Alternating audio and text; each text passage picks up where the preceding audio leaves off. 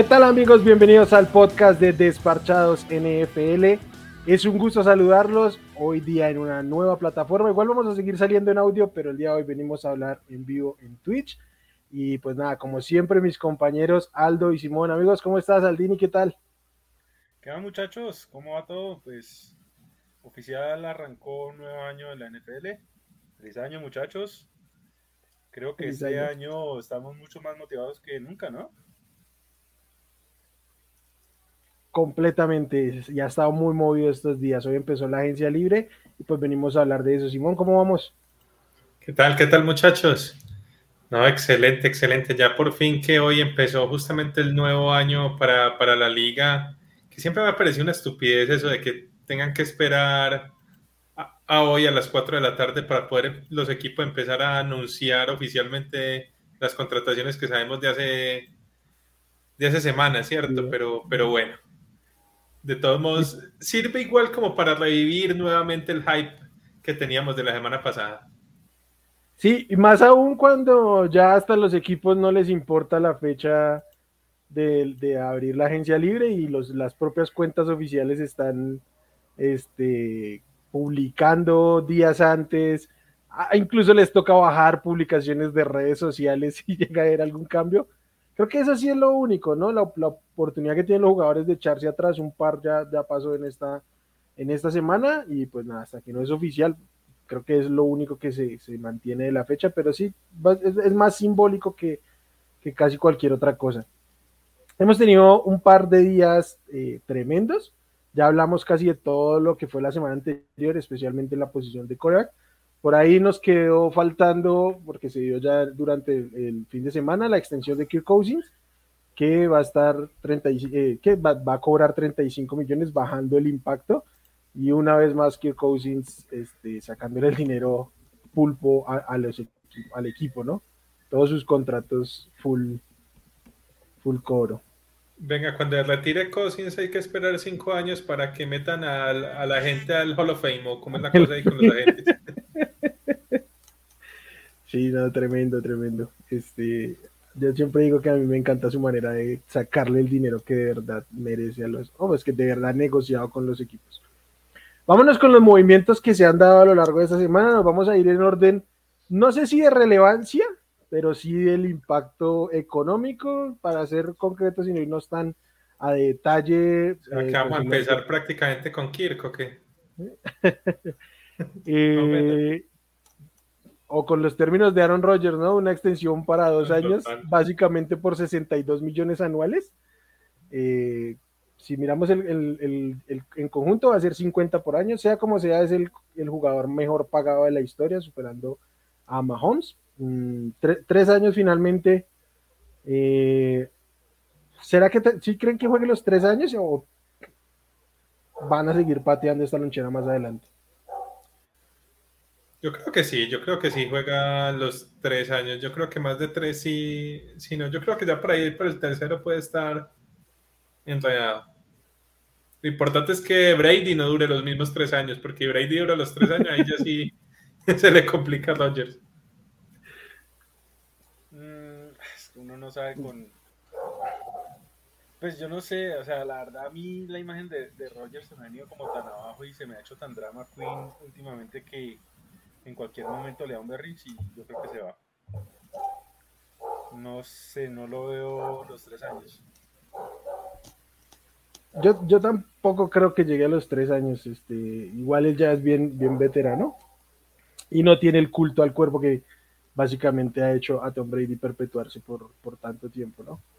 Eh, pero bueno, es, básicamente es el mejor pago de su posición, de la liga y de la historia. Entonces, pues a lo que sigue. El primer jugador que tengo aquí en orden de, contrato es Khalil Mack, que de los Bears pasó a los Chargers en trade. Este ya lo hablamos la semana anterior. Entonces vamos al siguiente, que es Max Crosby, otro Edge, también de la, de la AFC eh, West. Ah, se mantienen los Raiders. Eh, creo que era obvio que los Raiders lo primero que tenían que hacer con su dinero era pagarle a Max Crosby, que creo que sin duda es el jugador más talentoso del roster.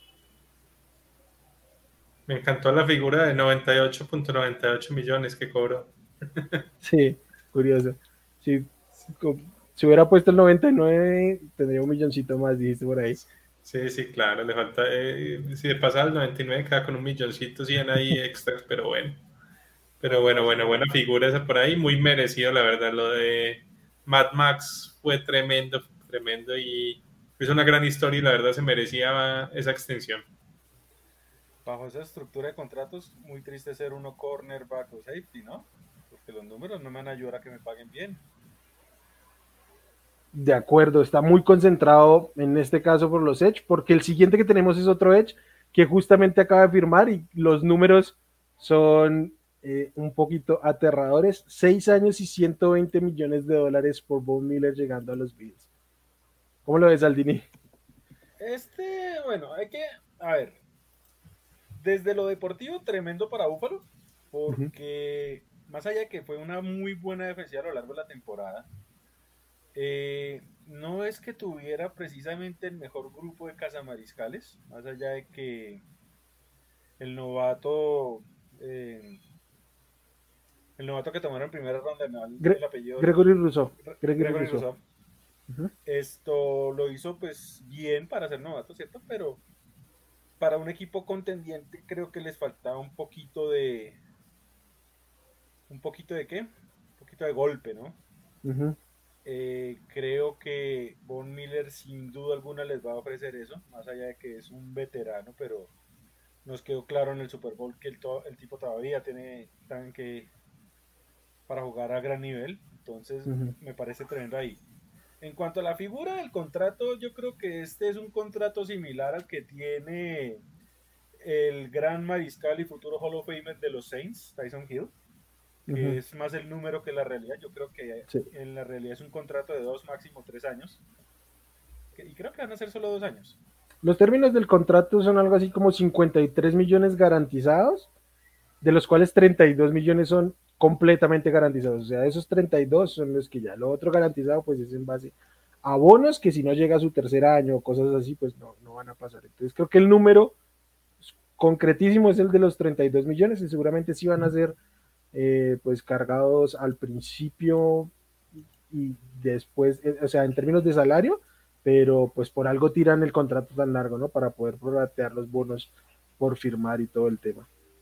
Yo creo que eh, lo que más le va a aportar Von Miller a los, a los Bills es esta chispa que les hace falta en postemporada. Este es un tipo que se enciende en enero y en febrero ni se diga.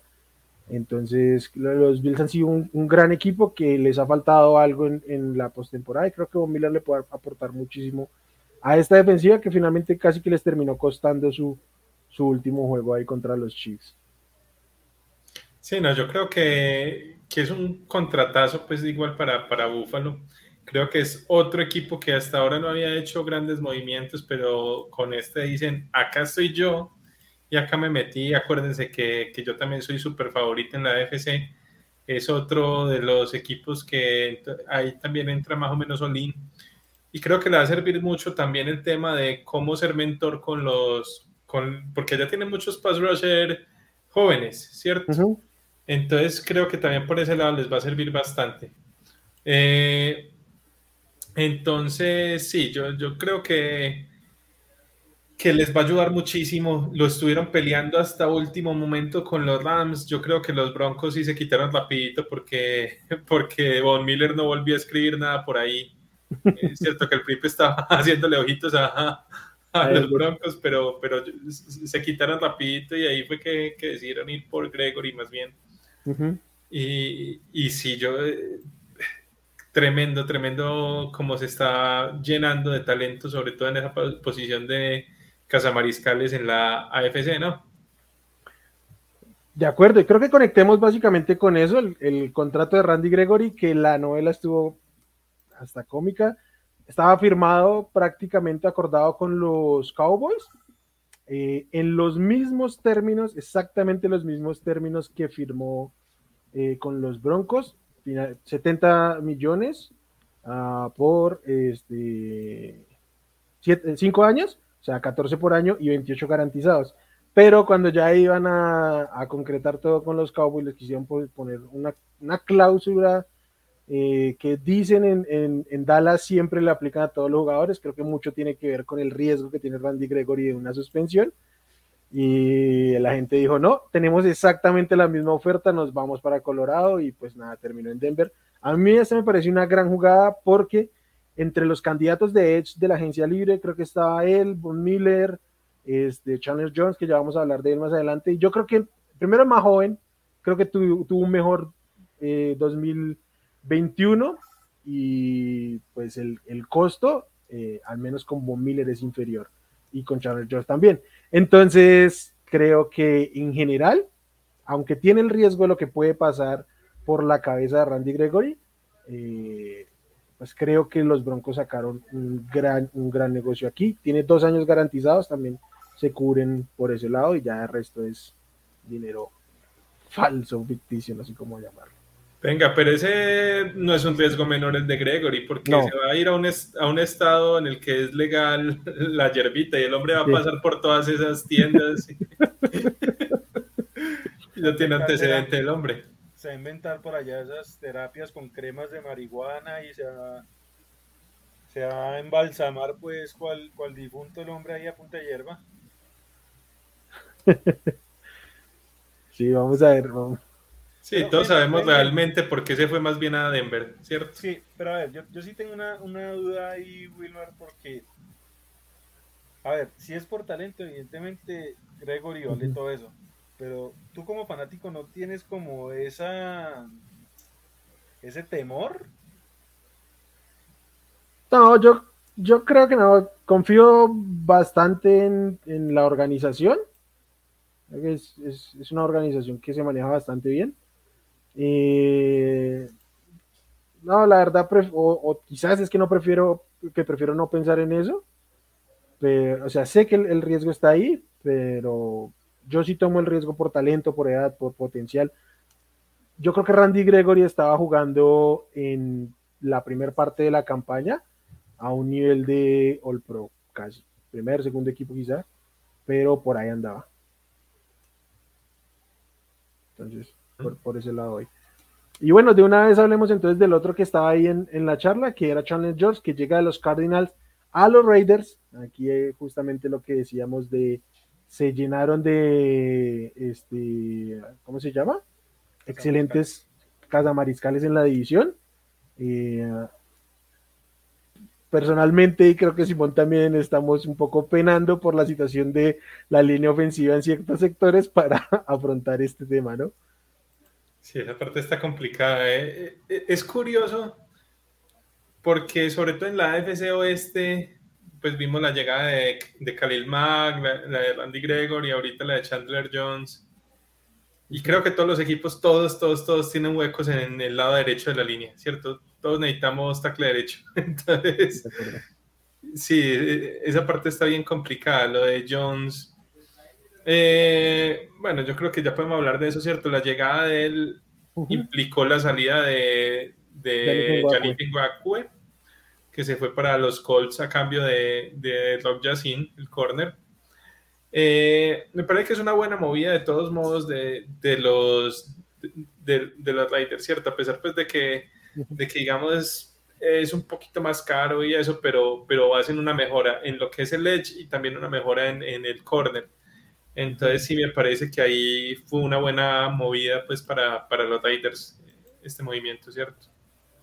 Sí, y, también para los, para los Colts, ¿no? O sea, creo que eh, si bien no es el Yannick Ngakwe que conocimos en, Jacksonville, que por ahí tuvo sus destellos en Ravens, eh, sobre todo preocupa un poquito la cantidad de equipos por la que ha pasado. ¿Cuánto le falta para alcanzar a, a Fitzmagic? no, todavía está lejos, pero... Está joven. Pero obviamente está joven y creo que obviamente los los Colts les, les, les surgía un poquito de necesidad, no lo dejaron claro desde el año pasado, llevándose Edge back to back en el draft. Y creo que les viene la experiencia. Espero que se consolide. Siempre ha sido un jugador que le ha faltado un poquito para demostrar el talento que realmente tiene. De acuerdo, de acuerdo. Que, no esperaría que, en un equipo que de alguna forma, en todo menos Mariscal tiene pues talento, eh, digamos, arme algo más, ¿cómo decirlo? Más intimidante como defensa y que no vayan a salir con el chorro de bajas de la última semana contra Jacksonville. Aunque aparentemente toda la culpa se la quisieron achacar a Wentz, ¿no? Entonces se, se, se quisieron quitarla de encima el problema con él. Es de mencionar que eh, Gape eh, fue un trade directo de jugadores, ¿no? Y de, los Colts sale Rock Yacine, que es esquinero para, para Las Vegas. Sí, sí, sí, sí. Que, lo que decía Simón, también mejoran esa parte. Yo creo que, que Rock Yacine es un buen jugador, pero es un buen jugador a secas. No, no está ni cerca de, de élite ni nada por el estilo. Entonces, sí, que, está bien. Sí, sí. De acuerdo, y en, y en Raiders, ¿cómo ven el tema entonces de Chandler Jones? ¿Cree que, ¿Creen que todavía les, le queda bastante en el tanque? ¿Cree que, que va a estar ahí presionando fuertemente opuesto a Mad Max? Yo tengo que decir algo y de alguna forma a mí me preocupa. O sea, igual tampoco lo voy a culpar a, Chandler por, por eso. Pero en un tweet de Justin Anderson que me comentaba, digamos, que tuvo una conversación con él, en esencia lo que más estaba buscando era asegurar una buena paga. Y pues obviamente no lo voy a culpar. Evidentemente esto es un negocio y pues el talento de él sin duda para eso. A mí qué es lo que me preocupa, que, o sea, yo no tengo problema en que quieran cobrar, sino que eso es que lo hacen como tan, como tan vocal, como que, o sea, venga, guardes esas cosas para usted, para que el mensaje sea más como, no, quiero jugar, quiero ganar, o pues así sea pura, pura fantochería, pues. Pero el hecho de que sea tan abierto en decir que quiero cobrar a mí me da cosa porque no sé hasta qué punto él vaya a ser ese jugador, digamos, totalmente enfocado en el juego y en, los objetivos. Creo que me hago entender, pues. Sí, sí, sí, te, entendemos. Eh, sí, creo que tiene razón. caso similar a lo de Von Miller, ¿no? Von Miller nos queda claro que quería cobrar eh, y cobró, pero además va a estar un equipo para contender también, entonces un poco pudo hacer lo que sin tener que estar vociferando, eh, como, como bien dices. interrumpir acá, ya que estamos en vivo, los Miami Dolphins van a firmar al ex corredor de los 49ers, Raheem Mostert. Uh. Ok. Tienen, tienen como... Va a ser equipo ya con... con, con sí, con Edmonds. Interesante eh, porque lo conoce muy bien, evidentemente, pues el head coach. Sí, McDaniel. McDaniel. Este. Uh, Seguimos con los Edge, ¿les parece? Sí, solamente para, para cerrar ahí el tema de Chandler Jones completa, digamos, un grupo de Casamariscal en la AFC Oeste que los grupos son tremendos, pues porque tenemos a Chandler Jones con Matt Max, a Bosa con Khalil Mack, a Gregory con, con Bradley Chop y tenemos a Frank Clark con quién, con Hannah. Ahí sí están totalmente quedados los, los Chiefs en ese, en ese rubro, ¿no? No van a, recuperar a, a Melvin Ingram. Igual así los eh, recuperen, están bien quedados. Pues ya Melvin Ingram no es. pero igual hay que reconocer que Ingram aportó y bien a los Chiefs. Entonces, o sea, Ingram podría ser perfectamente un buen segundo. Sí, pero ya no tienen un alfa. Pero pues, no, pero no tienen un alfa. Quedado. Sí, sí, sí. Creo que están tantico abajo. Otro Casamariscales que cambió de equipo por, una buena suma, 15 millones al año, fue Hassan Riddick, que va de los Panthers a los Eagles. Eh, probó un año con los Panthers eh, después de salir de Arizona. Un jugador que se demoró en explotar. Yo tengo un ligero problema con él. De todos los edge de la liga, es el que mayor porcentaje de capturas sobre presiones tiene. O sea, es muy efectivo. Pero este tema pasa como cuando tienes muy pocos toques y anotas muchos touchdowns, Entonces tiene que tender a estabilizarse un poco. Y me preocupa que no pueda sostener la, el volumen de presiones, o sea, que no pueda aumentar el volumen de presiones en un equipo que sufrió muchísimo por el Rusher. O sea, sufrió muchísimo por poner presión los, los Eagles. Y ahí sí, toda su, línea defensiva están entre los peores eh, en capturas. Nadie superó las 10 capturas. Entonces, creo que se le va a exigir ser un alfa y no estoy seguro de que pueda hacerlo a cabalidad.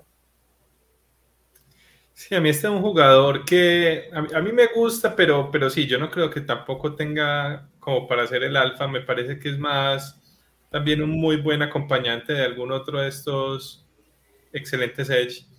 Entonces, sí me puede preocupar que, es, que esperen que esperen que la, que la rompa y que tenga siempre 10, 15 capturas al año y yo lo veo complicado allá en, en Philly, ¿cierto? Me parece que sí les falta todavía, todavía algo más. Un año y 3 millones para Monster, nos dicen por aquí. Barato. Sí, barato. Viene de un par de años con lesiones, ya es un, un running back veterano. Pero yo prefiero un año y 3 millones que darle 6.5 por millones porque le dieron a Edmonds. No, o lo de Conner. O lo de Conner que le garantizaron básicamente, sí, siete, pero le garantizaron dos años full de, contrato. Eh,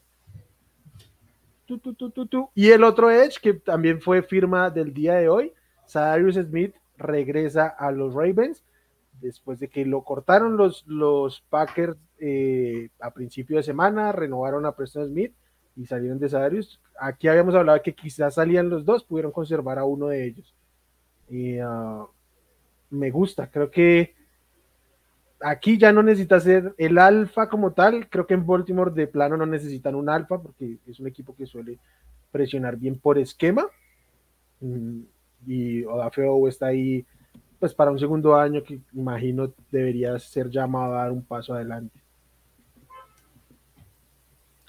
Y también me gustó mucho, mucho, mucho de movimiento. Me parece que los, los Ravens son muy, muy bien manejados. Me parece que hacen, toman unas decisiones súper correctas.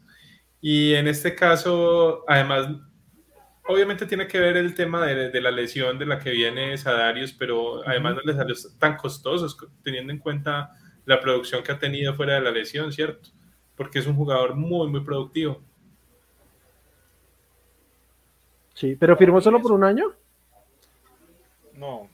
No, firmó por varios. Si no estoy mal. Perdón, pero es que no tengo aquí el reporte. Pero... Ya, ya lo busco. Cuatro años, 35 millones. que, que, puede, que puede esto, digamos, entre bonos y, y algunos incentivos, llegar hasta 50, si no Exacto, pero digamos que si fuera 50 por cuatro años, estamos hablando de 12 millones y medio, y eso pues es el máximo, máximo que le podrían dar sigue siendo un buen precio pues por un jugador de la calidad de Sadarius. Si es que puede mantenerse sano, pues. Sí, completamente de acuerdo. Eh, bueno, en general esos son los hechos. Ya que estamos hablando de los Ravens, vámonos al otro movimiento que hicieron el día de hoy. Firmaron al right tackle que estuvo en los Jets, eh, este, Morgan, Moses, Morgan Moses, que estuvo jugando como titular, pero estaba claro que no iba a mantener los Jets porque regresan sus, sus, tackles. 3 mm, millones, 3 años, 15 millones de dólares, perdón. Eh, le surgía un right tackle, le habían salido de Villanueva, que fue a quien llevaron para, para jugar ahí. Terminó jugando, fue por la izquierda por, la lesión de, Staley. Eh, ¿Creen que es un buen mm, fit para, para Moses y los Ravens ahí? A mí me gusta, más por el precio, también nuevamente no sobrepagan. Como decimos, hay mucho equipo necesitado de, de tackles derechos. Yo estaba viendo a ese jugador incluso también, porque en realidad fuera de la del Collins, pero que está por un tema de trade, no es agente libre. digamos, no hay muchos agentes libres para tackle derecho, ¿cierto? Entonces era como de lo más sólido que había por ahí en el mercado y, y lo sacan barato, 5 millones al año está bastante bien no va a ser un tackle élite ni nada de eso, pero sí es mejora sobre, sobre Villanueva y es un tackle bien, bueno, a secas. Sí, cumplidor. Es cumplidor. Y es que está muy difícil el mercado. Los nombres que más saltan son el de Trent Brown, que Yo personalmente no, me gusta. gracias. Eh, ¿Tu amigo Brian Bulaga? No, no, no. Eh, entonces sí está complicado. ¿Tiene este, piernas ese, muchacho? Eh, no estamos seguros. A mí no me sorprendería si sale ahorita que retira, la verdad. Sí, no, ha batallado muchísimo. Es, es un jugador con mucho, tenía mucho talento, pero ya en sus últimos años ha batallado demasiado con las lesiones. Y además eh, tiene ya lesiones crónicas de espalda que para un liniero son mucho más, más graves. Pues. Complicadas por mantener, tener que mantener el centro de gravedad bajo y todo el tema. Entonces, pues nada, no hay tackles derechos. Lo que sí hemos visto por ahí es un tema con los tackles izquierdos. Eh, ya hemos hablado de Cam Robinson con su doble etiqueta incomprensible.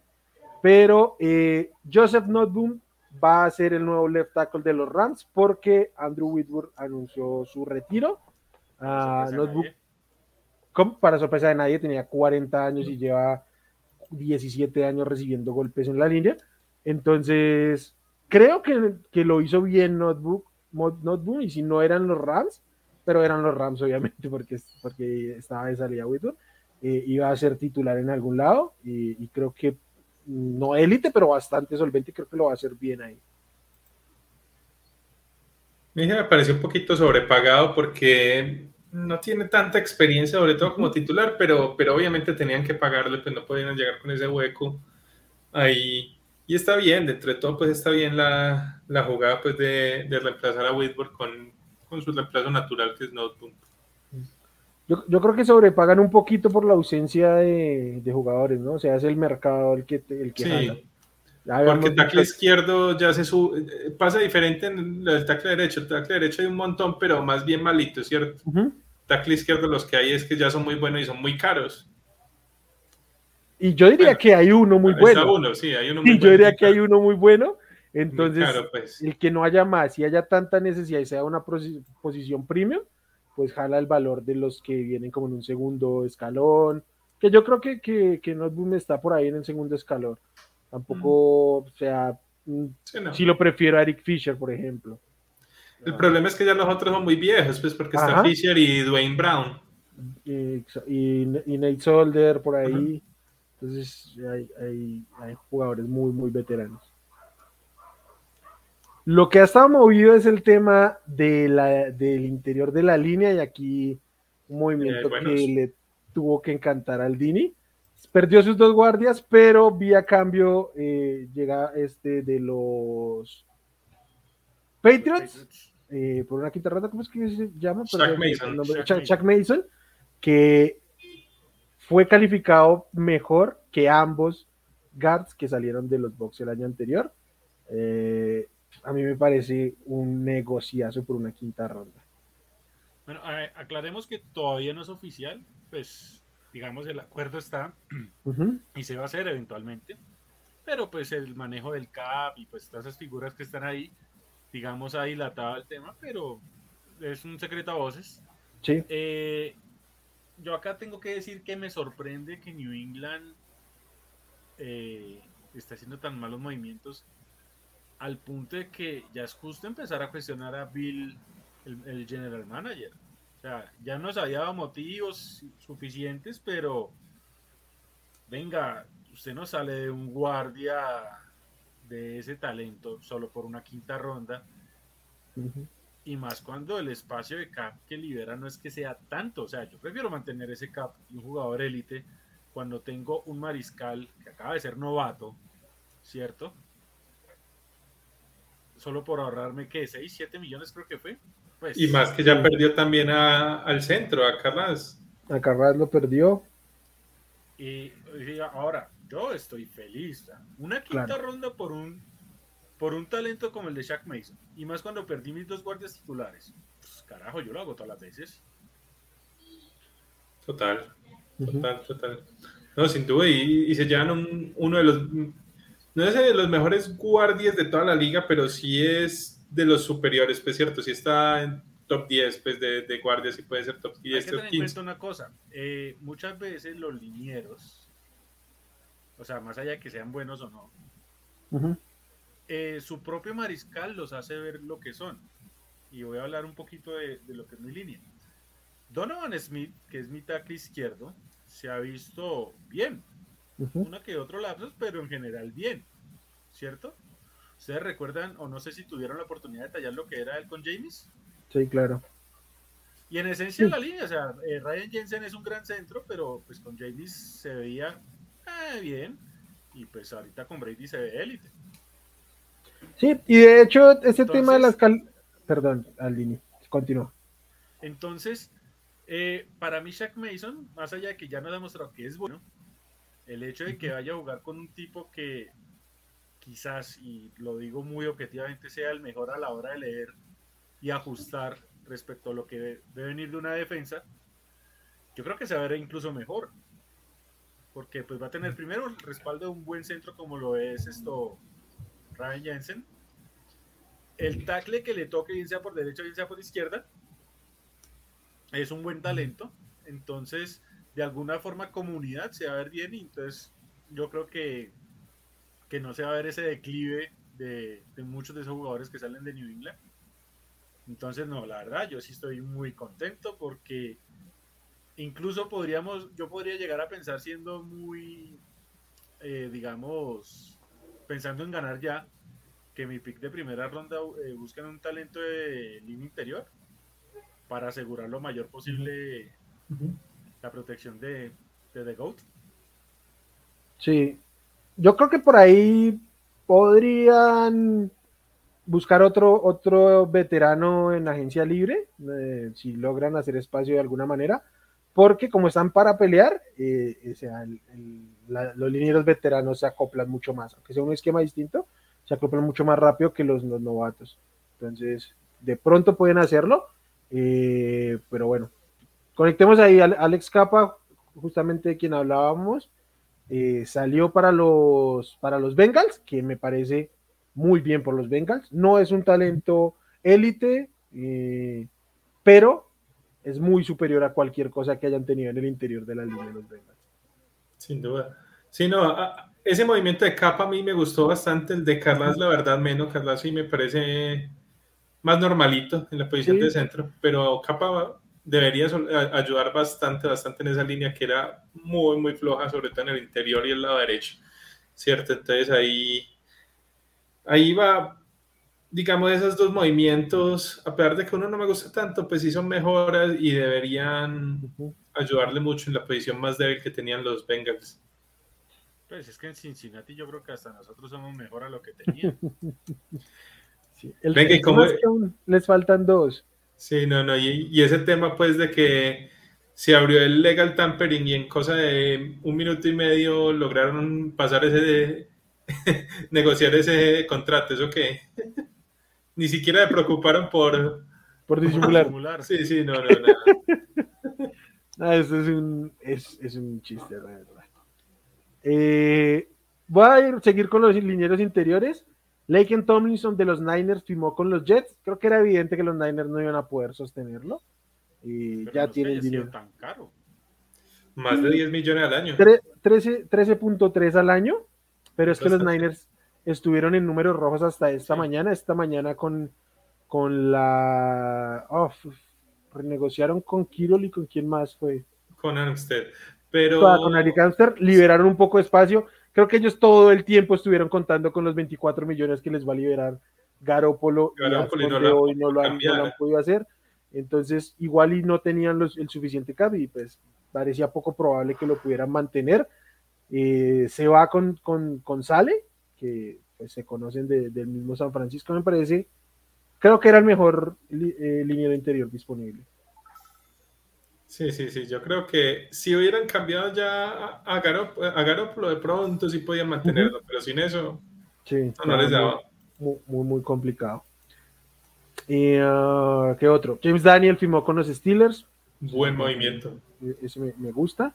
A mí también me gusta mucho. Es un underrated. No, no se habla mucho de él porque estaba por allá escondido en Chicago, pero la verdad es un liniero muy joven y bastante bueno. Incluso me gustaron los movimientos que hicieron los, Steelers hoy, pues que, que, Steelers venía como muy calladito con el tema Trubisky y eso, pero hicieron varios movimientos bastante buenos. Ok, ¿qué opinamos de Mitchell Trubisky en los Steelers? A mí me parece que este, era un era, era como el meme del primer día, creo que fue. Eh, yo sigo diciendo que lo prefiero a, hacer un trade por Carson Wentz, pero lo peor es que los Steelers pasaron de tener el peor coreback de la división a tener el peor coreback de la división. Entonces creo que estamos en las mismas. Yo sí creo, yo. No, yo sí creo que es mejor Baker. Que prefiero a Baker. Ay, yo no sé hasta qué punto, pero bueno. El tema es contrato, pues, y eso, pero, pero sí. Pues en juego sí prefiero a Baker. Y no estoy seguro que sea el cuarto de la división. quizás, quizás prefiera a Huntley.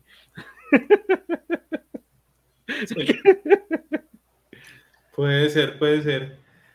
Pero, pero no, yo, yo creo que simplemente eso lo que habla es habla muy, muy mal de, de los de la, el draft, de los que vienen en el draft. Pittsburgh simplemente dijo, bueno, no, vamos a ver si encontramos algo acá. Igual es un contrato corto, si no se encuentra nada, va a ser la primera temporada perdedora de, de Tomlin y seguramente el otro año en el draft ahí sí, sí irán por un, un quarterback. Pero a mí me parece más o menos acertado, pues digamos, la posición de ir por, por Trubisky en ese sentido si, el mejor prospecto de Mariscal supuestamente es un tipo que tiene las manos de un niño de pre-kinder, pues estamos jodidos. Sí, sí, sí. Igual yo no, no sé si esto le cierre la puerta a los Steelers para, para tomar un coreback. Que yo me imagino que en la posición que está es que tienen uno, tienen un uno, y si les cae el uno lo van a tomar. Y si no, pues prefieren pasar y ver si les cae algo al regreso pero sí, creo que sobre todo nos siguen hablando, la NFL en general nos sigue hablando de lo que piensa de la clase de, de De acuerdo. De acuerdo. El, que, el movimiento que sí me gustó de fue el de, el de Miles Jack. El, de, hoy. Jack, que llegó a los estilos también. Eh, ¿14 millones fue por dos años? No es 14 o 16, pero sí. Creo, por que 16, creo que 16. Eh, antes de hablar lo que hizo Pittsburgh ahí, porque fue tremendo, ¿qué hizo Jaguars ahí? O sea, yo le voy a dejar un poquito para después porque podemos hablar de todo lo que ha hecho Jaguars en estos tres días. Uy. Es que los Jaguars. si quieren, empezamos por ahí. Si quieren, terminamos de hablar ahí un poquito de Jack en Pittsburgh y pasamos a todos los movimientos de, Jaguars, porque, porque creo que han sido el equipo que más se ha movido y, le hace uno rascarse la cabeza a veces, pero bueno, lo de Jack en, Pittsburgh me parece tremendo. Necesitaban urgentemente ayuda en, en, los linebackers, ¿cierto? Porque hasta ahora Devin Bush es el único que está como ahí y la verdad no ha sido tan bueno, ¿cierto? No se ha desarrollado tan bien como, como uno esperaba. Entonces, de pronto tener ahí a Mal Jack al, al lado le, le, ayude bastante. Y no salió muy caro, pues, para, para lo que se ha pagado. Inclusive los Jaguars que lo que le pagaron a su reemplazo, pues es una locura. Entonces, sí, la verdad, buen, buen movimiento ese Miles Jack. Ok, vale. Vámonos entonces a los, a los Jaguars, eh, porque hay mucho de qué hablar aquí. Voy a empezar con el primero, que a mí me pareció un buen movimiento. Eh, es que son como así, uno bueno, uno malo, uno bueno, uno, malo. No, uno bueno y, luego, y luego se fueron o sea, empezaron uno, uno, uno, uno, y después, o sea, tiraron toda la horda. El primero me pareció muy bueno. ¿Realmente tienen los Jaguars más de un movimiento bueno? Sí, yo, le conté dos, yo le conté dos.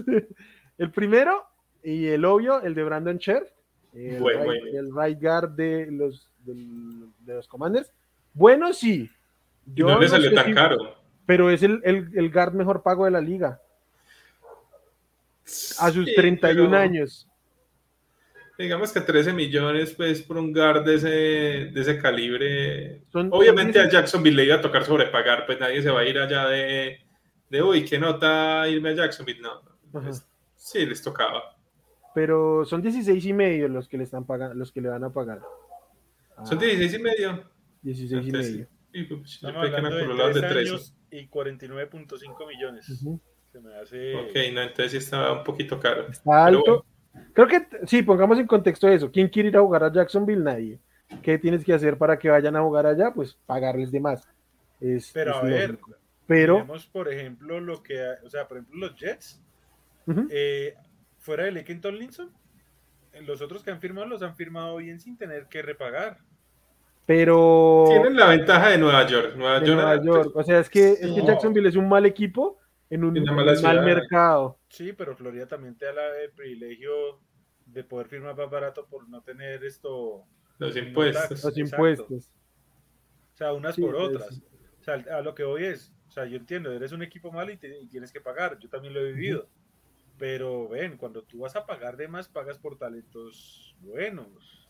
Por eso Sheriff me gustó. E, e, e, ese sí va por otro lado, ¿cierto? Que sobrepagaron en talentos regulares. Pero Sheriff sí es un talento muy bueno. No, listo, digamos la de Sheriff. Para mí podría ser como la única ahí. Pero, bueno, sigue, sigue, Wilmar ahí con el listado porque... Eh, bueno, voy a salir del otro movimiento que me pareció un buen movimiento, que es el de eh, Fatukasi, de, los... De los también me gustó.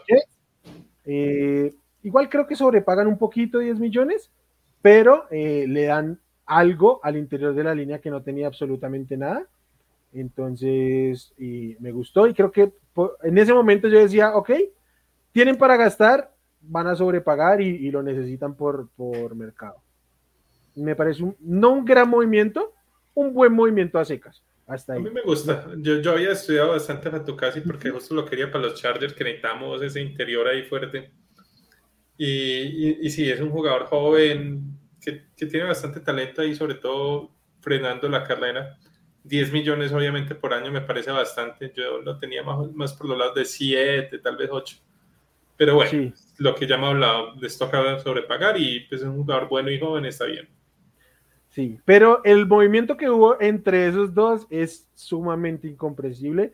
Fue Oluokun de los Falcons. Eh, no sabía que había un linebacker en los Falcons que mereciera 15 millones al año y que por eso que no fuera, Que no fuera, ¿cómo es que se llama? El, de allá, el que, el que sí es conocido.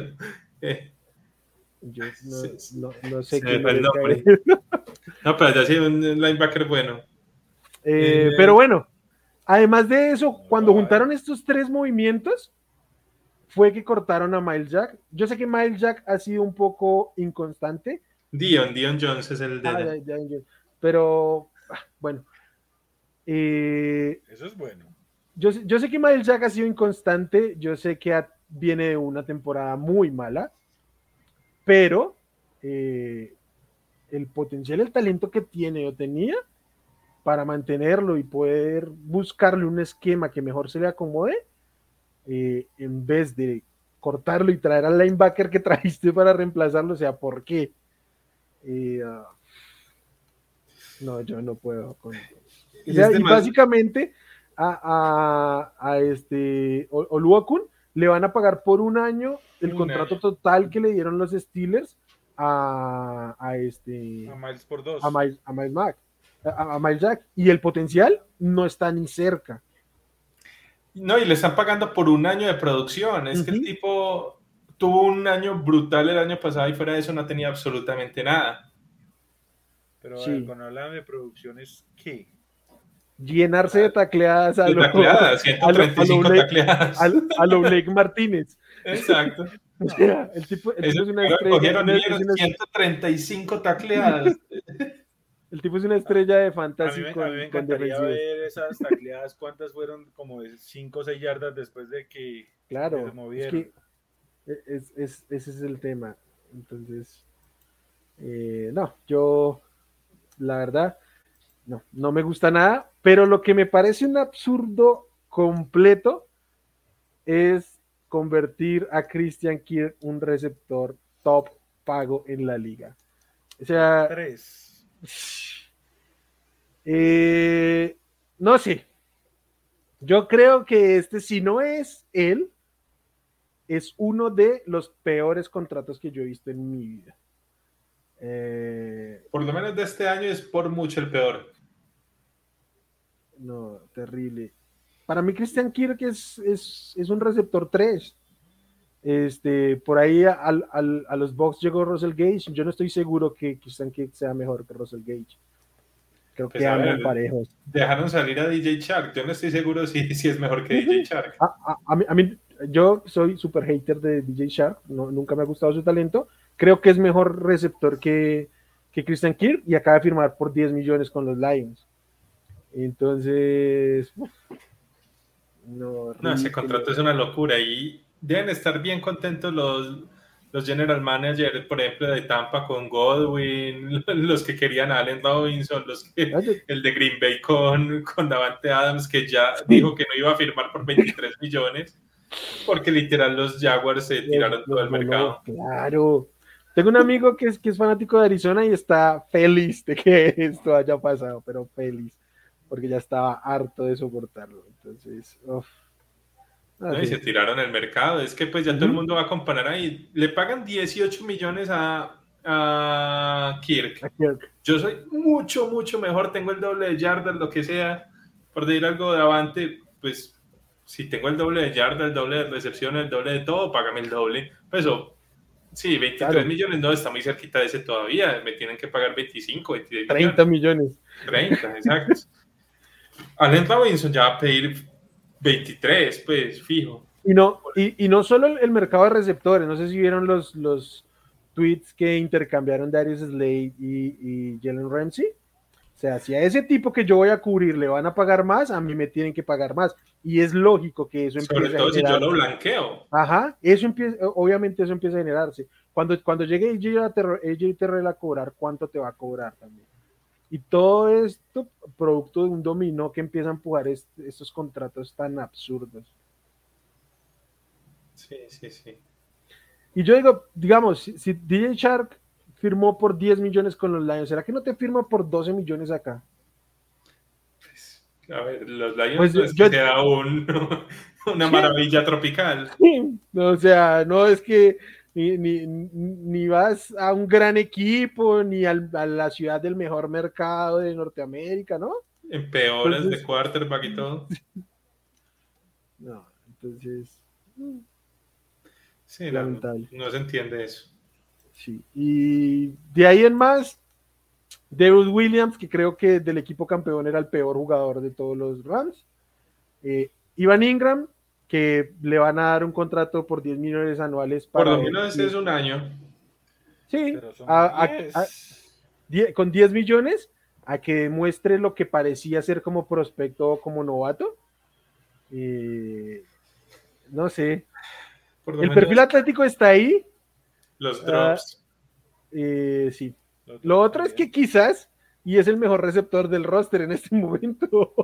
Imaginen, bueno, falta todavía otro receptor por hablar, pero imagínense pagar, no sé cuánto pagaron, ya está sonando que va a salir Chenault, entonces pagar todo ese billete para pasar de Chenault, DJ Shark y... Say Jones. Y, no, ¿cómo se llama? Marvin. Dan Arnold, Dan Arnold.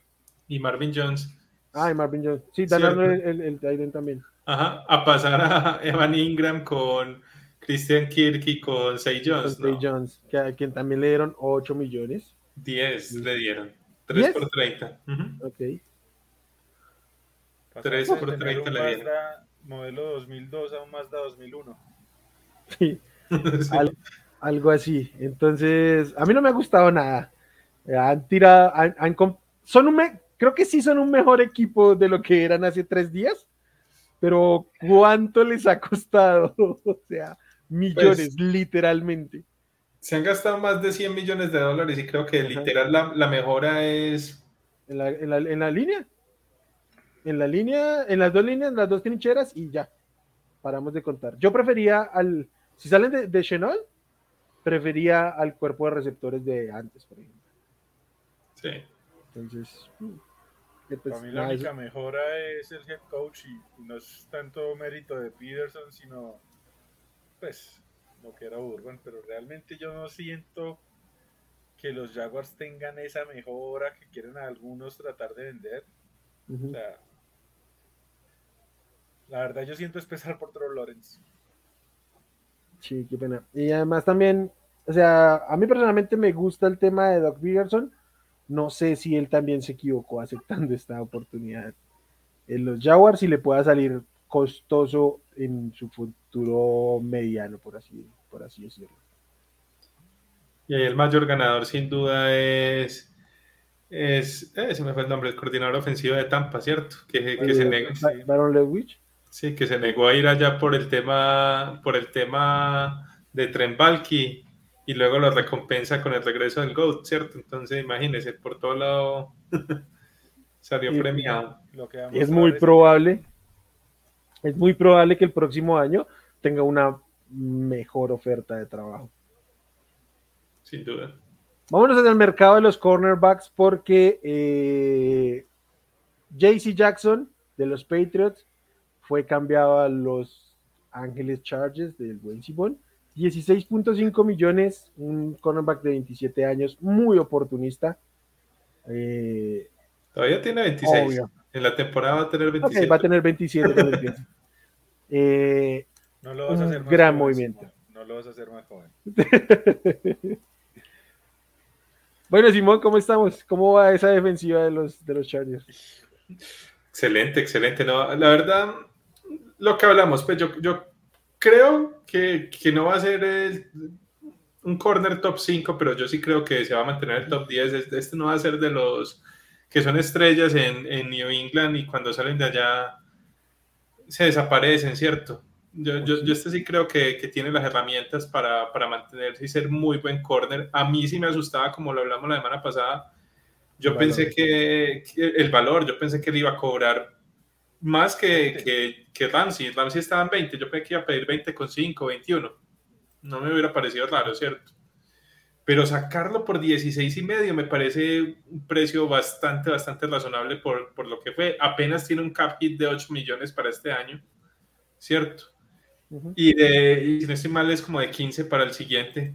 Y, y ya a partir del, del, tercer año ya podrías cortarlo sin prácticamente ninguna penalidad. Entonces es, es muy, muy bueno el, el contrato que, que, armaron acá. Y no, es, es, es, excelente y era sin duda el mejor corner pues, que había en el mercado. Y yo creo que por bastante, porque creo que en el mercado, bueno, no, digamos que con el segundo no tan bastante, pero después del segundo hay una caída drástica. Eh, hay muchos nombres, muchos nombres eh, muy relevantes, muy veteranos, pero que ya están lejos de, de su nivel, tipo Stephon Gilmore, Kai Fuller, Patrick Peterson. Este, yo creo que estaba JC Jackson, estaba Carlton Davis, que justamente renovó con los Bucks, quien creo que también le hizo una rebaja a los Bucks. Uh -huh. mm, y de ahí, pues nada, el, el, siguiente que ha firmado pues es Darius Williams, que ya lo hablamos. Y por lo demás son estos veteranos que yo me imagino que ni siquiera van a tener contrato pronto, sino que van a estar sí. tapando huecos cuando se, se vaya acabando la. Solo la, quiero hacer una mención con respecto a lo de Carlton Davis. Uh -huh. Y él admitió que sin duda alguna, y pues para, sorpresa de nadie, el regreso de Brady fue factor. Para que claro. claro, claro, claro. Probablemente en algún otro lado le hubieran ofrecido uno que otro millón de más, porque yo creo que fácilmente se los podían pagar a Carlton Davis. Uh -huh. Pero él lo dijo en, en, en, medios, ¿cierto? Que sí, que apenas dio el regreso de, de Tom, eh, fue como un, como decir, bueno, momento, tenemos que eh, tomar decisiones y ya, porque viene este hombre y hay otra oportunidad de ganar la verdad, muy afortunado yo de que el retorno de Brady impacte de esa forma, porque pues Carlton Davis yo sí no lo quería perder. Uh -huh. Uh -huh. Super clave que el anuncio de Brady hubiera llegado previo al, al, al periodo de legal tampering, ¿no? Sí. Más allá de que se podían cambiar en estos dos días los contratos, pero súper clave para todo este tema. No, pero mire que sí, porque, ah, y no quiero entrar mucho en el tema de del fanático de los masajes, pero Miren que ese tipo no ha, que, dice que todavía no tiene una fecha definida para hacer su anuncio. Uh -huh. Y lo único que está haciendo es dilatar incluso al que vaya a ser su equipo porque... Sea quien sea. El, el equipo está, está, ahí como esperando, como qué hago, qué no hago. O sea, es que ni para eso... Ni para eso ayuda, pues, porque obviamente tiene que moverse lo más pronto posible porque... El en este momento que cuatro equipos los que están echándole flores, ¿cierto? Y uh -huh. esos cuatro equipos tienen todo frenado porque obviamente no pueden meter en ningún negocio si no, si no tienen claro cuánto les va a costar el quarterback. Sí, lo único es que yo sí creía que era poco viable que se diera antes de hoy, antes de, de la fecha de las 3 de la tarde de hoy, porque pues les iba a impactar muchísimo el, cap, ¿no? Entonces ya ahorita, si lo hacen ahorita, van a tener hasta eh, pues la siguiente fecha para ponerse al tanto con los números. Entonces, no sé, bueno, lo que sea con el tipo. Me voy a cambiar a otra posición, ahí en la secundaria también, una posición que ha tenido mucho movimiento y muy interesantes porque aquí sí que había este, jugadores relevantes, sacando a Jesse Bates, que ya había firmado su etiqueta con los Bengals. No sé si ya renovó, creo que no, pero... No. Eh, el más relevante, obviamente, tiene que ser Marcus Williams, que va a los Ravens a unirse a una. Cuéntame. El más relevante para mí todavía no ha firmado. No, pero es Marco Williams. Hay uno que acaba de ser del equipo de la, de la década. O sea, perdónenme, pero hasta el momento, o sea, no le quito nada a Marcos Williams porque es un crack y todo, pero Honey Badger sigue siendo Honey Badger. Sigue siendo playmaker, sigue siendo todo. Mm, yo sí lo tengo un escalón por debajo. Yo prefiero, porque por ejemplo, sonó el, por, por proyección puede que sí, pero perdóneme, yo todavía sigo viendo un jugador élite en Tyrant Matthew. Yo no. Yo no. Creo que, que es, es, un jugador que se benefició mucho en el sistema de los Chiefs. Yo que le, le, permitía a él ser libre y que quemaran a sus cornerbacks y siempre sus cornerbacks pues fueran los paganos. Exacto. Desde LSU, cuando jugó en Arizona, o sea, el perfil de él siempre ha sido ese, entonces. Sí. yo, la verdad, lo prefiero a Marcus Williams. Creo que para los Ravens sonaban ambos. Me parece que son jugadores diferentes, pues, pero. Sí, no, son muy diferentes, sí. Pero, sonaba más Matthew para los Ravens y yo creo que quedaron mejor con Williams que con el propio. Igual creo que Matthews va a ser mucho más barato, pues, pero porque es que el contrato de Williams estuvo grandecito. Sí, sí, Aunque lo amerita, yo no lo veo. Claro, claro, sí. Pero los Saints. Obviamente él se le tira mucho por el. Por el, fallo en, el Minnesota Miracle. Miracle, cierto, pero fuera de eso es tremendo, pues. Sí. Pero creo que los Saints se cubrieron bastante bien. títulos tremendos, sí. Perfecto. no más. Eh, se cubrieron bien los Saints con la llegada de Marcus May, aunque es más veterano y downgrade en la posición. Además que viene de una lesión en el tendón de Aquiles. Eh, vamos a ver cómo regresa, pero me imagino que la información que tienen los Saints pues es mayor a la que tenemos nosotros para pues, hacer este tipo de movimientos. Venga, y antes de pasar, quiero aprovechar para hablar un poquito de los Saints, porque venga, estos tipos siguen pateando y pateando y pateando y pateando esa lonchera y vea que bajaron esos casi bajaron como 80 millones de dólares que estaban sobre el cap y no cortaron un solo jugador, ¿cierto? Solo reestructurando, o sea, es un equipo que va a seguir teniendo ese mismo problema todos los años, ¿cierto? Ah, pues Hasta que tiene que romperse. Por eso no, y digamos que este año más o menos se rompió porque digamos lograron mantener una, una base, pero todos los agentes libres se les fueron, pues no, no pudieron mantener a los agentes libres y, hay unos buenos pues que les fueron, se les fue Terron Anstead y se les fue Marcus Williams, ¿cierto? Entonces, eso es lo que estamos viendo. De pronto pueden retener algunos, pero se les va a ir mucho, mucho personal hasta que no deciden, bueno, ya dejemos de patear esta pendejada, eso, porque es que no tiene ningún sentido, se le está, pues, no sé, no sé, siguen y siguen y siguen y nunca va a parar ese tema. Y digamos que yo, con los Packers yo lo entiendo, porque tienen a Rodgers y está bien uh todo eso. Pero tienen a Tyson Hill. pero, pero tienen a, a, Camara, ¿no? Ya ni siquiera tienen el head coach, o sea. Pero decías... a tener a Camara, ¿no va a quedar terminar por allá? ¿Está preso? este, cuando, cuando estaba Sean Payton, al menos podías decir, bueno, Sean Payton algo hace y los mantenía contendientes. Ahora no sé, pues, o sea, yo sí creo eh, en, el staff que quedó, pero no, pues no es, no es igual. Yo no entiendo por qué no asumieron que podían utilizar esta semana para, esta temporada para resetearse. Mm. Y si yo fuera el dueño de los Saints estaría muy molesto porque todas estas reestructuraciones son dinero del bolsillo. O sea, una cosa es la contabilidad y la tiran por allá, pero para tirar eso por allá significa que le tienes que dar dinero a tus jugadores. Eh, bueno, ya que mencionas ahí, ten en cuenta que los Saints eh, no hace muchos años falleció el dueño y que pues tú sabes que si no hay, digamos, una sucesión decente, viene mucha polémica, mucho drama. Y en esa parte los dueños, eh, los Saints están, digamos, con un conflicto ahí bastante notorio. O sea, yo creo que, por ejemplo, eh, mucha de esa parte, por ejemplo, la vivió Simón con la familia Hispanos, cuando entonces estaba, digamos, el patriarca, y ya cuando él como que no estaba en las riendas esos movimientos, o miremos lo que ha sido con Seattle. Entonces, digamos, también es por eso que se dan esos movimientos. Yo he de decir que me siento muy cómodo que en este momento en que se está vendiendo el equipo, se esté manejando deportivamente de una manera tan, tan tranquila en Denver. Este, Creo que pudo ser muy grave y de hecho creo que es un gran movimiento deportivo, pero también muy, muy buen eh, movimiento de negocios, fortalecer el equipo como, eh, pues, insumo, como activo de una empresa que van a vender, ¿no? Entonces, eh, me pone sumamente contento eso. Y mm, siento que había otro safety, pero se me perdió. No, yo lo, que sale de Tampa. Yo lo perdí. El que sale de Tampa. Jordan Whitehead que se fue a los Jets. Jets. Eh, yo le a reemplazar a May. Muy franco. Esto, a mí esa sí me dolió. Claro. Mira que yo, por ejemplo, con la Alex, la Alex Capa, más allá, pues que es titular, muy bonito, yo dije, bueno, puedo lidiar con esa.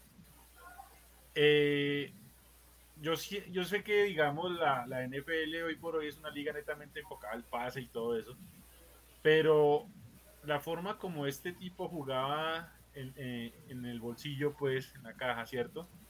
La forma como tacleaba, no sé si ustedes recordarán en el, en el año del Super Bowl, en la final de conferencia en Green Bay, ese tackle que le metió a, a, a Davante, que fue el fumble arrancando el tercer cuarto y que lo único que hizo fue prolongar la, distancia. Esa forma de golpear es característica de él.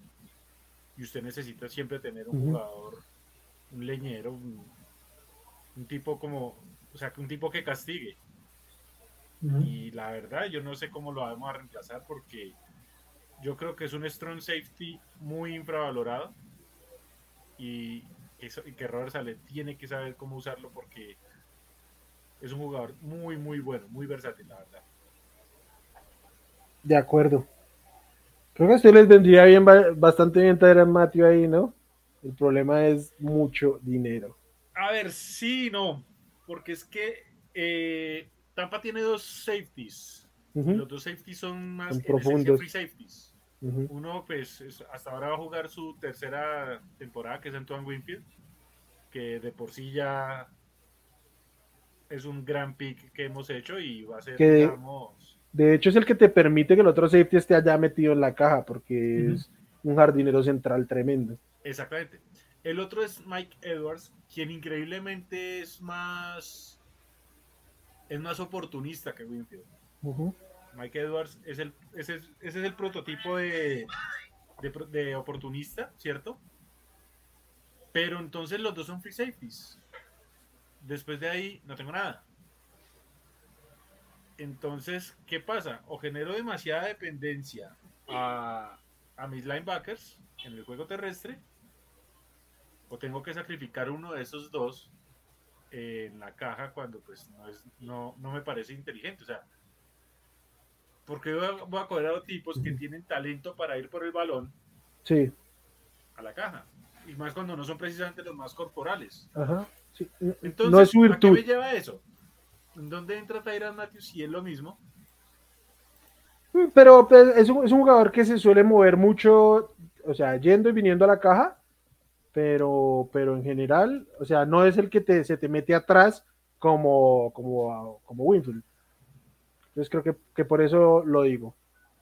Entiendo que, que, como, o sea, como buscando valores, o sea, obviamente hay, eh, está Edwards y, por qué lo vas a sentar por traer un jugador cada más veterano y todo el tema, más allá del, nombre y lo que quieras. Pero bueno, no, simplemente creí que por esquema les cuadraba, pero entiendo. No, puede, no, es que mira que hasta por esquema puede ser, pero sería plata, o sea, sería un lujo innecesario. Ok. Es como lo que tú decías cuando la analogía de que usted es igual que los Jaguars. que compra una cosa útil y después tres pendejadas sin necesidad. Tal cual. Aquí sería algo bueno, útil, pero que no necesitas y caro, obviamente. Sí, sí, sí. Bueno, vámonos al, al, interior de la línea donde hubo mucho, el interior de la línea defensiva, donde hubo mucho talento de movimiento. Y antes de verle la sonrisa a Simón, quiero hablar de Larry Ounjobi, que de los Bengals pasa a los Bears, y creo que es de los grandes movimientos de esta semana. Eh, no por mucho, pero es el mejor liniero defensivo que se movió, pues del interior de la línea que se movió. Eh, fue muy útil en, los Bengals y creo que puede ser un gran reemplazo para Eddie Goldman que fue cortado por los Bears después de este movimiento. Mm, y el propio Akin Hims que ya lo habían cortado. Y Nichols también, es que ya perdieron tres eh, tackles defensivos. Entonces, si, si hay una manera interesante de reconstruir esta línea defensiva de los, de los Bears, eh, creo que Ogunjobi es una muy buena pieza. de acuerdo. Tengo un poquito de, problema con la manera en que los Bears han gastado dinero porque creí que iban a ser cautelosos porque han perdido muchas cosas como para decir, o sea, no están en posición de decir compro dos, tres jugadores y, vamos. Pero... A mí también me preocupa porque, porque si ves, uno pensaría, bueno, ¿qué es la prioridad ya? Porque, como te digo, salieron de, pues, van a perder tres linieros defensivos, perdieron a Khalil Mack, van a perder a, a Robinson, van a, ya perdieron también a su guardia titular. Entonces, eh, entonces ¿qué, están haciendo, cierto? Pues, ¿qué, cuál es el plan allá? Sí. Sí, yo pues, pensé que estaban dispuestos a salir de ese talento para dar un año de, bueno, vamos a ver qué. Pues para mí el plan allá es como una purga, pero una purga tan innecesaria porque pues, o sea, yo entiendo que quiera sacrificar talento, pero, y pues cap y todo eso, pero, pues la forma que salieron de Mac, que están saliendo de Nitro Beitan, eh, pues no sé. La verdad, ahorita, es más, y no me queda claro siquiera cuál es el plan, porque tampoco es que hayan hecho algo para ayudar a Justin Fields. Exacto, no es que yo entiendo que de los jugadores viejos, pero es que también salieron de talento joven. Entonces ahí como que uno no entiende. Sí, sí, de acuerdo. O sea, fue muy raro. Y bueno, Simón, regodees en su crapulencia. no, pero usted también trajo uno bueno para que hable enseguida. No, los Chargers necesitan urgentísimo porque, bueno, antes dijimos, llegó Khalil Mack y llegó JC Jackson. Perfecto, contra los pases, excelente, pero este es un equipo que tuvo la defensa terrestre número 30 de la liga, ¿cierto? Entonces, bien, no nos bajan nada, pero nos van a correr todo el tiempo, ¿cierto? Sí. Entonces ahí es donde llegaron las dos contrataciones que, que llegaron, ¿cierto? Llegó el tackle defensivo slash tackle nariz de, de los Rams, Sebastian Joseph Day, y llegó el tackle defensivo de, de los Giants, Austin Jones, ¿cierto? Digamos, Johnson es un poquito más de bajo perfil, pero tuvo un año muy bueno el año pasado, sobre todo contra la carrera fue uno de los mejores, eh, eh, fue top 10, pues digamos, en la posición en la liga, sobre todo contra la carrera, ¿cierto? Entonces creo que es más un especialista ahí. Y Joseph Day sí, sí es un jugador bastante más completo, ¿cierto? Él juega en el interior, ya conoce muy bien a Brandon Staley, obviamente trabajó con él hace dos años. Y digamos, la gente se olvida mucho de él porque él se lesionó el año pasado, entonces no jugó los playoffs, no, no jugó el Super Bowl, obviamente pero él era el que venía, pero él era el titular, y, en vez de Robinson, ¿cierto? Dicen Robinson. Y con él, pues ahí era mucho más sólida incluso la, la línea defensiva. Y, y, este sí te da, incluso como tackle nariz, te alcanza a dar incluso un poquito de pass rush. Entonces, es la verdad un, un tackle nariz muy, muy completo. La verdad me, me gustan mucho los dos movimientos que justamente van para, para mejorar la parte más mala que teníamos en, el equipo. De acuerdo. A mí, a mí no me fascinó lo de, lo de Johnson, yo se lo dije en su momento. Me gusta más Joseph Day. Yo sé que obviamente se beneficia de tener a quien tiene al lado, pero eh, creo que es más completo. Yo entiendo que puede ser muy bueno para andar la carrera, pero a en estas alturas de la NFL hay que ser un poquito más completo, casi cualquier otro. Entonces, pues no, pero creo, o sea, es muy bueno lo que han hecho los Chargers en esa defensiva. y básicamente casi en todas sus zonas, ¿no? Por ahí pueden fortalecer un poquito el linebacker, pero han hecho muy bien en todas sus zonas, como cada temporada baja ganando, pero bueno. Pero no, la verdad, esta sí es una temporada baja un poquito diferente, porque normalmente es con el draft y de pronto un movimiento ahí, pero este año han hecho dos movimientos muy grandes, ¿cierto? Lo de JC Jackson y lo de Khalil Mack, sin duda son movimientos muy, muy grandes. Creería que fuera de los movimientos de quarterback, creo que han sido los dos movimientos más grandes que ha habido en toda la liga, ¿cierto? Todos dos. Y además se quitaron esto de ir al draft con una necesidad tan urgente. O sea, todo, tú veías un mock del que fuera. Siempre era Jordan Davis. Jordan Davis, Jordan Davis, Jordan Davis, Jordan Davis. A ratos yo no sé si caía hasta allá, si la gente lo forzaba un poquito a que cayera. Ah, yo particularmente aún tengo un par de dudas con Jordan Davis. Entonces, en general, ir sin esa necesidad es bueno. Más allá de lo que vaya a hacer el jugador, no estamos acá para hablar de uno u otro jugador. Ir al draft sin ese tipo de necesidades urgentes es súper valioso para una temporada baja. Y bueno, y el otro es DJ Jones, que es uh, defensive end más que nada, eh, de 3-4 diría yo, si es que aún podemos decirlo así. Eh, pasa de los Niners a los Broncos, otro jugador que evidentemente no podían sostener por un tema de cap. Creo que es un upside mm, significativo para la salida de Shelby Harris. A, mí me encantaba Shelby Harris por lo que hacía, pero creo que DJ Jones es mejor. Y más joven. Más joven y un poco más completo. Su especialidad es el pass rush interior, pero es bastante bueno parando la carrera. Denver necesita parar mejor la carrera. Este, sus otros dos jugadores ahí en la línea no son de élite, entonces eh, me gusta, me gusta bastante. Y además tiene buenos drills de Corea, ¿eh? Hoy. no lo he visto, pues, pero, pero como jugador sí es muy bueno. A mí me, me encantaba también DJ Jones, me parece que sobre todo en el pass rush interior puede ayudar bastante, bastante y se vio muy bien en, en el playoff push del año pasado de, de, los Niners. Sí, sí, sí. También es otro que se beneficia un poquito de tener a Rick Amster ahí, es una bestia. Pero, eh, pues nada. No se le quita el talento igual. No, nada, nada, nada. El tipo pues, cumple con, con su rol. Y yo quiero, pues, yo creo, sinceramente, y espero que pueda cumplir este rol de ser el, el principal en la línea defensiva. Que no, yo quiero hacer una pregunta, digamos, ya se abordó en grandes rasgos lo que ha pasado en la agencia libre. Yo quiero hablar de una novela que se nos, que ya empezó, pues, y es el tema Baker Mayfield. Porque, pues no sé, o sea, yo me quedaba pensando anoche cuando, cuando digamos se vino el rumor. Tua, siendo un novato, calladito, con todo lo que pasó, nunca le vi hacer eh, pataleta, nunca le vi hacer showcito, nada. Él simplemente callado, hago lo mío y ya está. Y pues esa, esa declaración de, Baker, pues en redes sociales la verdad me pareció tan, pero tan pobre. Sí, el tipo no aguantó la crítica porque, vea, tuvo, como lo dice, todo un año con ese fantasma acá encima, encima, y el hombre la, la ha manejado súper bien. Y Baker a la primerita y y ya, chao, me quiero ir. Y la verdad le puede salir un poquito caro a los, a los Browns. Si van por, por uh, aquel tipo y, y no le sale, ya Baker está pidiendo cambio y toda la cosa, ya complicado. Y los, reportes, y los reportes dicen que él se quiere ir sin importar lo que pase.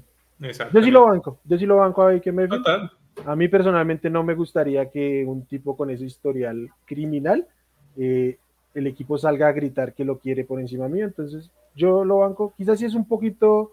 Pero es el eh, Sí, pero.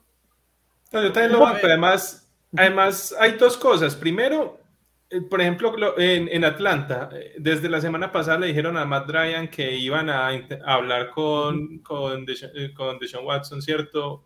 Toda la cosa, de manejo bien. a esto fue por las espaldas y el tipo se enteró. ¿cierto? Pero nunca fue hablado con él, nada. Entonces también eso también pega un poquito diferente, ¿cierto? Pues como que esto ni siquiera intentan como, como suavecita la cosa, no, sin anestesia y me madre de una y por las espaldas. Entonces, sí. Sí, no, yo, o sea, entiendo y además porque Baker siempre ha sido un tipo muy expresivo, entonces creo que es su estilo y, bueno, como sea. Pero a, mí me parece bien que el tipo pida su cambio. yo, y espero que le vaya muy bien a donde vaya. Y si llega Watson a los Browns, espero que a Baker a donde vaya le vaya mejor que a los Browns.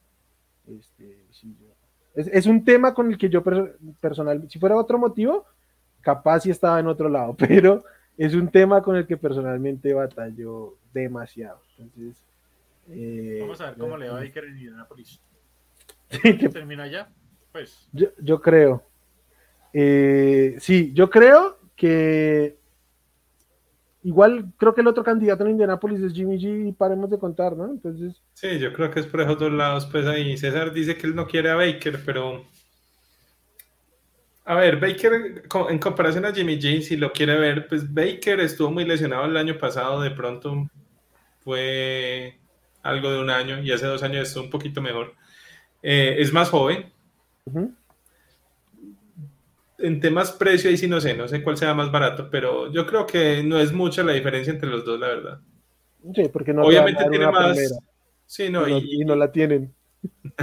No, y de todos modos, yo creo que ahí el tema Jimmy G, de todos modos, tiene un poquito más de intangible, ¿cierto? El tipo es más ganador. Pues claro, es el segundo coreback de la liga más ganador. Sí, por eso. Entonces, este, pues yo no sé. Eh, he de decir que en Indianápolis lo que me emocionaría con Bayfield, eh, con Bayfield es que al ser joven y aún no se le desarrollaron muchísimas cosas, realmente nunca tuvo un, gran staff que lo, que lo desarrollara. Y Frank Reich, pues sí, mientras estuvo en, en Filadelfia al menos, pues mostró visos de eso, entonces creo que podría eh, explotarle algo más de lo que podría con, con, Jimmy G, que pues ya es un tipo hecho y derecho, como decimos acá. Venga, hay una tercera opción que ahí sería si... No, Matt Ryan. Si es ah. que llega de Sean a Atlanta. Yo no sé por qué, simplemente creo que lo de Atlanta es subirle el precio a Carolina. Yo también creo. Va a ser muy difícil salir de, de Ryan Porque es que, a ver, hay una cosa. Y es que, el a ver, el precio, voy a poner un ejemplo, un hipotético. Yo puedo ofrecerle, yo, hagamos de cuenta, yo soy Atlanta y le voy a ofrecer 10 primeras rondas. Y Houston dice sí. Ok, pero es que al final de cuentas, con el no trade clause que tiene de Sean, yo puedo ofrecer lo que sea, pero si Sean dice, no, es que yo me quiero ir es con Wilmar, ¿de qué sirve yo ofrecer lo que yo quiero ofrecer? O sea, hasta cierto punto va el tema ahí de, va el tema de qué, de, de, lo, de la compensación por el jugador, pero sí, pero eso no va a determinar, porque es que la última palabra no es de Houston. No, pero obviamente va a haber unas ofertas que de plano Texas no va a considerar. No, es que ya, mira, el hecho de que, o sea, hablan de que el método es, yo llego, le digo, ya, esto es lo que ofrezco. Si Houston dice, ok, me sirve, se reúnen con, el, con el otro. Porque además es, además es súper raro, ¿no? No es como en, en Seattle o como nos imaginamos que fue en Seattle, que él estaba involucrado en la parte de Seattle para hacer el trade, ¿no? Y él seguramente viendo las opciones y como yo me imagino que fue el caso de Matthew Stafford el año anterior también. O sea, en el caso de, de Matthew Stafford pues no había cláusula de no trade, pero él debía estar involucrado en ver a qué equipo iba a llegar y creo que los Lions no lo iban a, tirar a morir en otro lado. Eh, aquí no, aquí es, ¿acuerdan conmigo? Si yo estoy de acuerdo, van y hablan con él. Entonces, los son el proxeneta y... Sí, tal cual. La, la muchachita alegre. Sí. Total, total. Entonces es otra cosa. Eh, pero bueno, no, lo digo. Yo, ¿por qué no veía tanto Atlanta? Porque creo que si fueran a hacer eso, no se hubieran puesto a, extender el contrato de, de Matt Ryan o a renegociarlo, lo que fuera.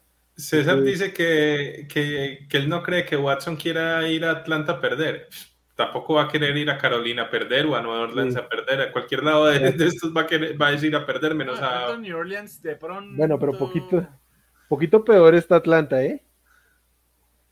Y el tema de Atlanta. No, pero el de Cleveland. Cleveland es el único. No, no. No, digo, digo que, que Atlanta peor. O sea, creo que el, peor escenario es Atlanta para, para, para él como jugador. Eh, para entonces, si, si piensa en una oportunidad de ganar, mejor dicho. Aunque aquí ya lo están comparando. Carolina también. Eh, Carolina también es regular. depende de qué jugadores salgan, ¿no? Carolina, Carolina tiene un par de jugadores este, bueno, la ventaja es que Carolina daría jugadores defensivos. Arizona, eh, a Atlanta, ¿qué le toca dar? Le toca dar como a, Kyle Pitts. ¿Y, a quién le tira pases? Y yo no sé si, no sé si, si, sean conscientes de esto, ¿no? En este momento va a recibir uno de los Falcons, es Frank Darby, novato de sexta ronda del año pasado, que no tienen a nadie bajo contrato.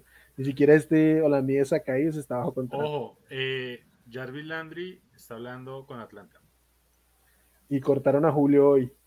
Pues exacto, se iba a decir que dice Julio. Ah, Julio, Julio se conoce, Julio se conoce muy bien esas salas de masajes en, en Atlanta. se la va a pasar. ¿Vieron, el tweet de Mike Davis? ¿Vieron el tweet de Mike Davis? sí lo vi, sí lo vi. Ya hace, falta un masaje para que puso. que el masajito cae bien o alguna cosa así. Julio, Julio Jones, muchas gracias por todo, pero yo creo que ya es exjugador. Eh, yo creo que le toca jugar este año muy barato. O va a jugar, tiene que ser un rol como lo que fueron los últimos años de Larry Fitzgerald en Arizona. Y hasta ahí. Sí. Sí. Quizás algo como lo que hizo AJ Green el año pasado, ir a un lugar donde pueda hacer un 2 por fuera y no, no, ser ni de cerca el, el referente. Creo que le debe hacer un 2, porque por ejemplo, él el 2 en Tennessee, pues. Ah, pero ahí fue un tema de lesiones, de lesiones. Sí, pero es que igual, o sea, también viene con lesiones en los años recientes. Él ha jugado lesionado hace muchísimo tiempo. Por eso, sí hay que ya no, no, no, no, pensemos en que no va a tener una lesión. No, no, seguramente lo va a tener. Pero digo, o sea, si vas por un contrato casi mínimo, unos 3, 4 millones a algún lado, pues va a ser muy bien recibido. porque, o sea, listo, lo recibes con el riesgo de que se lesione, más bien con la certeza de que se lesione, pero con el positivo riesgo de que tengas un tipo que es Halo Famer, que no te va a jugar como Halo Famer, pero te va a jugar a, te puede jugar a un gran nivel. Entonces, yo creo que puede tener cabida, pero no sé si él quiera. Yo creo que es, tantas lesiones y eso tal vez a, él lo desgasta. En el mejor caso, te da un nivel como el de Odell el año pasado. Llega barato y te da un buen nivel. En el mejor caso. sí, pero en el caso más normal es que se va a lesionar y ya. Y te juegue cuatro partidos a lo mucho, sí. Eh, que si puede ser el, el, el, uno en Indy, no, prefiero a Pitman, pero el 2 sí. Sí, se puede ser el 2. Este, bueno, muchachos, creo que ya ahí podemos cerrar por lo que ha pasado en estos días. Todavía quedan muchos agentes en el pool. Y... No se ha movido el mercado de tackle izquierdo. Mm, ni de tackle izquierdo y el de, y el de, receptores, como lo decíamos hace un rato, está un poquito en stand-by, o sea, se va a encarecer, se movieron un par y los se movió se van a demorar. Algo medio. Los, los, mejorcitos son los que no han movido, ni renegociar, digamos, los que están con el tag, ni mucho que se muevan. Se van, se van a demorar porque se, se subió el, el valor. Exacto. Pues bueno, muchachos. Al... Estamos en horario familiar, pero qué hijo de puta la gente, Cristian, que cómo nos jode. no, yo ahora soy feliz con el tag de Chris Godwin después de ese contrato. Por ahora. No, yo, yo, como me puse con el, con el contrato de, ah, de Mike. Ahí sí. Ese contrato de Mike, siquiera lo firmamos antes, siquiera lo firmamos antes. Ey, ey. Corland Sutton, Corland Sutton. Ese sí fue un negociazo a mitad de temporada. Sí, sí, total. Venga, Aldini, eh, despidámonos ya. Sí, hablamos mucha carreta, ¿cierto? no, dale. Eh, bueno, nada, muchachos, muchas gracias. Eh, estuvo acá, ¿no? Como siempre, estar acá. A mí en Twitter me encuentran como arroba aldobox. Eh, nada, espero cualquier cosa, comentarios, ya saben, me encuentran por ahí. Y nos vemos la otra semana. Perfecto. Simón. Listo, muchachos, no, muchas gracias por acompañarnos por acá, por acá en el nuevo formato, apareciendo también ya con las caras por acá viéndonos. Y no, me encuentran en arroba suribete. Sí, hermano, yo hay que grave ahí. Ahí sí que grave yo. Y a mí sí no me crece. Todos tres cachetones, pero te falta barbita. Pero te, te, te, falta el punch de la barba ahí. Sí, hermano, ahí sí me quedé. a mí, me, a, mí, yo soy W Chavico en, en, Twitter y aquí, obviamente, en este canal.